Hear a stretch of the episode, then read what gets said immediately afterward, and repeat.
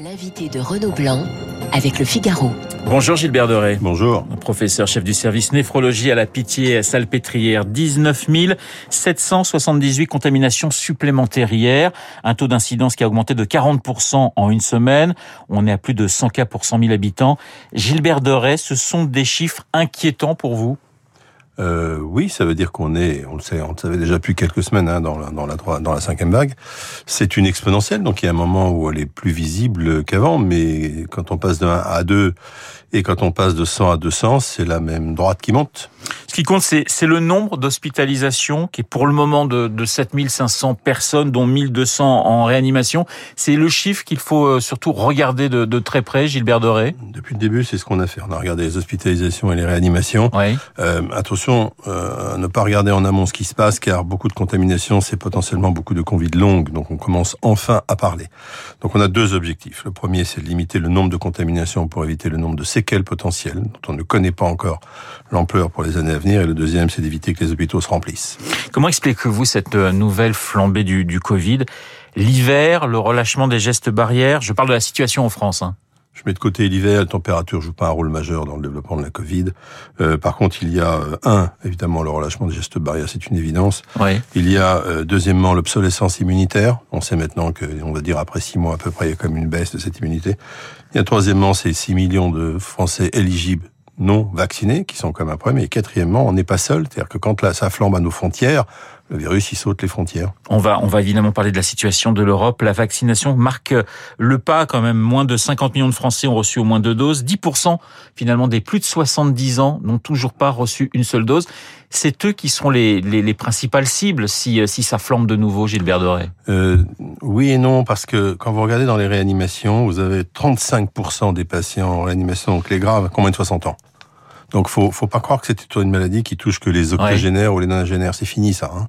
Euh, ces chiffres sont maintenant, en plus, s'amplifient. Et donc, oui, il faut particulièrement les protéger, mais non, c'est pas parce que vous avez 50 ans que vous êtes à l'abri. Vaccinez-vous quel que soit votre âge. Donc il faut accélérer la, la, la troisième dose? Ah oui, je pense qu'il faut l'accélérer, ça, ça me paraît clé, et il faut l'étendre à toutes les classes éligibles de la population, c'est ce qui a été fait en Israël.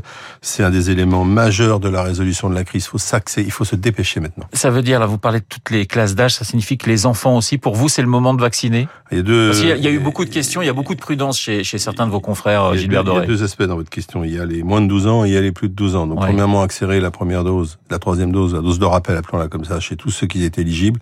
Je suis favorable à la vaccination des 5 à 11 ans. Et très brièvement, je rappellerai que la moitié de la planète est est en train de vacciner ces moins de 12 ans. Nous, on, on va devenir euh, euh, des, des, des, des, isolés. Deuxièmement, quand on veut les vacciner, ça n'est pas pour protéger les plus âgés, c'est pour les protéger eux d'abord. Faudra un rappel tous les tous les six mois, à votre avis, Gilbert Doré? C'est-à-dire qu'il faut s'habituer à ce que on aille euh, une fois, deux fois par an euh, se faire piquer?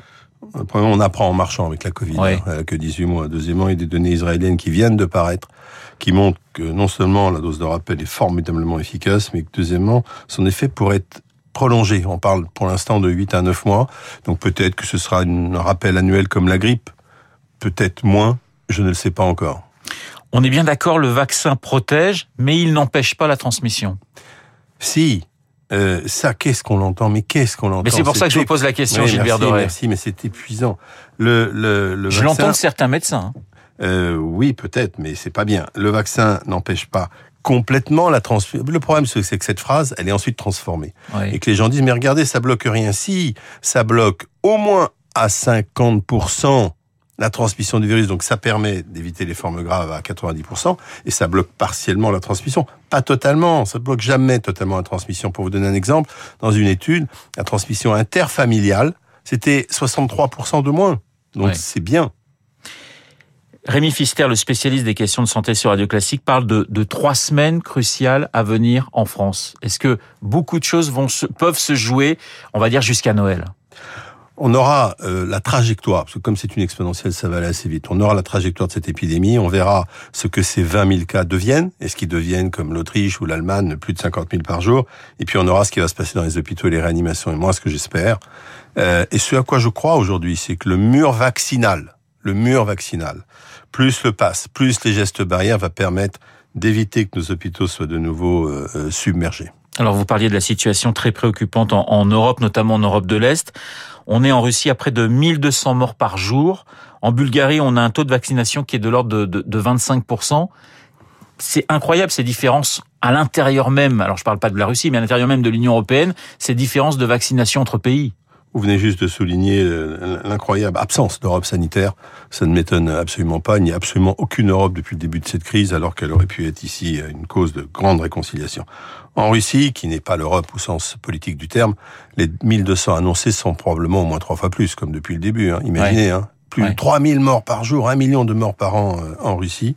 Et vous avez là plusieurs problèmes. On va en citer deux. Le premier, c'est qu'ils ne veulent pas du vaccin, du vaccin Sputnik, dont je rappelle qu'il a eu aucune évaluation. et le, de vaccin russe. C'est-à-dire que les Russes ne veulent pas de leur vaccin. Non, ils vont, ils traversent la frontière pour avoir un vaccin européen. De l'importance de nos agences sanitaires qui font un travail absolument remarquable. Et puis il y a une défiance envers les pouvoirs politiques qui est colossale. Cette défiance est au cœur du sujet de la Covid.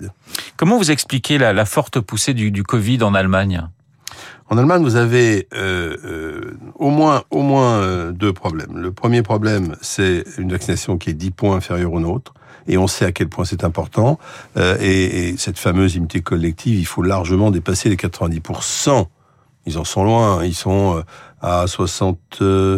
9% pour leur vaccination, on est 10 points au-dessus. La deuxième raison, c'est qu'ils ont levé terriblement les gestes barrières et que quand vous cumulez les deux, vous avez une reprise épidémique. En France aussi, il y a du relâchement et ça paraît presque normal de le dire. Euh, c'est le moment de. On, voit d'ailleurs hein, certaines communes en France qui demandent euh, le retour du masque euh, dans, les rues de leur ville. C'est à votre avis ce qu'il faut faire aujourd'hui? Ah oui, rétablir le geste barrière, c'est ce qu'il faut faire. Et, et si vous voulez, on parle beaucoup de, de, liberté, de mode de vie. Finalement, dans les derniers mois, notre mode de vie n'a pas tellement été impacté. Ce qui est important, je trouve, c'est de pouvoir rétablir le, le, fonctionnement du pays, sa liberté économique. Moi, ce qui me, ce qui me désespère, c'est de voir un bar, un restaurant fermé, un théâtre fermé, un cinéma fermé. Mais si les théâtres, les bars et les restaurants sont remplis de gens vaccinés, ça me va. En Autriche, on reconfine les non-vaccinés. Vous en pensez quoi, Gilbert Doré? Je pense que c'est une mesure qui est ultime et que nous, avant de euh, revacciner euh, les non-vaccinés, euh, d'abord, je suis pas sûr que sur le plan juridique on puisse le faire. Il paraît que non. nous avons encore bien des mesures à prendre, à rétablir les gestes barrières, discuter le pass vaccinal, faire la troisième dose à tout le monde. Donc on est très loin de cette mesure. J'espère que nous n'aurons pas à y arriver. Vous parlez de passe vaccinal plutôt que passe sanitaire. Vous êtes favorable au passe vaccinal? On peut expliquer la, la, la, nuance, la différence entre les deux? La différence entre les deux, c'est qu'avec un passe sanitaire, vous pouvez avec un test PCR euh, utilisez votre passe avec un passe vaccinal, faut être vacciné. Il aurait été tellement plus simple et tellement plus incitatif de faire un passe vaccinal d'emblée. Alors ce qu'on voit, c'est la fin de la gratuité des tests en France. C'est qu'on teste du coup beaucoup, beaucoup moins. Un dépistage plus tardif, c'est forcément plus de contamination. Certains médecins disent il faut peut-être revenir à la gratuité des tests. Qu'en pensez-vous, Gilbert Doré? Ben, Je suis pas sûr de bien comprendre cette discussion parce que quand vous regardez pour qui euh, euh les tests sont payants, je vais vous faire l'exercice, hein, j'ai en oublié. Premièrement, il faut être non vacciné. Deuxièmement, il faut être majeur. Troisièmement, il faut être pas être malade. Si vous avez le moins de symptômes, vous avez une prescription, vous êtes vacciné. Et quatrièmement, euh, pour voyager, vous y avez droit au test payant au test gratuit, pardon. Donc en fait, ça se limite à une toute petite catégorie de personnes. Euh, moi, je suis favorable au maintien de cette mesure. Oui. Le confinement, c'est un mot qui pourrait revenir dans notre vocabulaire dans les semaines qui viennent. Vous avez parlé du, mur vaccinal qui devrait nous empêcher de connaître des vagues aussi fortes euh, que dans le, dans le passé. Mais est-ce que ce mot confinement, ben, on pourrait le, le réentendre euh, assez vite? Je ne le crois pas. Ça dépend ce que vous appelez le confinement. En tout cas, un, confinement comme en mars 2020, je ne le crois pas un instant. Euh, la première, c'est que j'ai confiance dans notre mur vaccinal et dans, dans les gestes barrières. La deuxième raison, c'est qu'à cinq mois d'une présidentielle, ça m'étonnerait beaucoup que le pouvoir politique prenne une telle décision. Et j'espère que ce ne sera absolument pas nécessaire. Quant aux mesures partielles, partielles par exemple, devoir de nouveau fermer des bars et des restaurants, c'est là où euh, moi j'y suis très opposé et que si demain l'épidémie flambait plus que maintenant et que nos hôpitaux étaient débordés, il faut en fait maintenir les ouvertures. Mais il faut que dans ces bars et ces restaurants rentrent des gens qui soient protégés, c'est-à-dire vaccinés, peut-être même avec un test, peut-être même avec un test, mais ne éviter à tout prix de refermer la France. Mais vaccinés avec trois doses alors absolument, la dose de rappel est extrêmement importante. Euh, Israël est en train de montrer que c'est absolument capital. Je pense qu'il faut l'étendre très très vite euh, à toute la population éligible. Dans un mois, c'est Noël. Est-ce que c'est une crainte pour vous, Gilbert Doré? Je me garderais bien de faire des prédictions vu ce qui s'est passé depuis 18 mois. Réunion de famille, euh, forcément. Ah, ah, en ce sens. Déplacement en des, ce sens, des uns et des autres. J'ai envie de vous dire, oui. c'est pas une crainte, c'est un apprentissage. Et Bien entendu que euh, on n'a pas envie que les enfants contaminent les, les plus les, les, les, plus vieux. Et je voudrais à cet égard souligner que on a négligé nos moins de 11 ans. C'est quand même, c'est incroyable. C'est la seule catégorie de population qui avait, qui a pas de vaccin, qui avait plus de masques à l'école, alors qu'ils étaient à 30 par classe, non aérés, euh, euh, non ventilés et sans capteur de CO2. Et ensuite, ces enfants qui sont, on le sait maintenant, largement contaminés, contaminants, pouvaient rejoindre leurs parents et leurs grands-parents. Donc oui, à Noël, faites attention en particulier quand vous allez réunir les, non-vaccinés, c'est-à-dire les petits et les grands-parents. Une question sur le télétravail. Il revient en force en, en Allemagne. Est-ce que vous, vous pensez qu'en France, on l'a non pas supprimé parce qu'on l'a aménagé, mais on a été un petit peu trop vite en disant voilà on retour au retour au bureau euh, et on va essayer de diminuer le télétravail. Est-ce que le télétravail c'est aussi une solution dans cette période difficile? C'en est une, mais en fait là c'est aussi une culture. Il n'a jamais complètement décollé. Hein. On est monté à 15%, dans les pays nordiques c'est 50. On n'a pas la culture du télétravail et, et euh, on, on l'a eu un petit peu plus maintenant.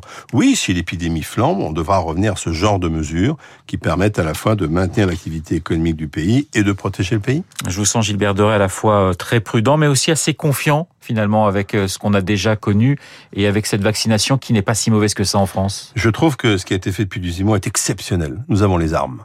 Hein, nous avons les gestes barrières, on a compris que c'était aéroporté, nous avons les masques, nous avons les vaccins, c'est fabuleux. Nous avons deux antiviraux qui arrivent ici, là sur, euh, sur le marché euh, prochainement. Donc nous avons les armes. À nous de nous servir de ces armes. Merci professeur Gilbert Doré d'avoir été ce matin mon invité, chef du service néphrologie à la Pitié Salpêtrière. Il est 8h27 sur Radio Classique. Dans un instant, l'essentiel de l'actualité avec Augustin Lefebvre. Vous écoutez Radio Classique. Avec la gestion Carmignac, donnez un temps d'avance à votre épargne.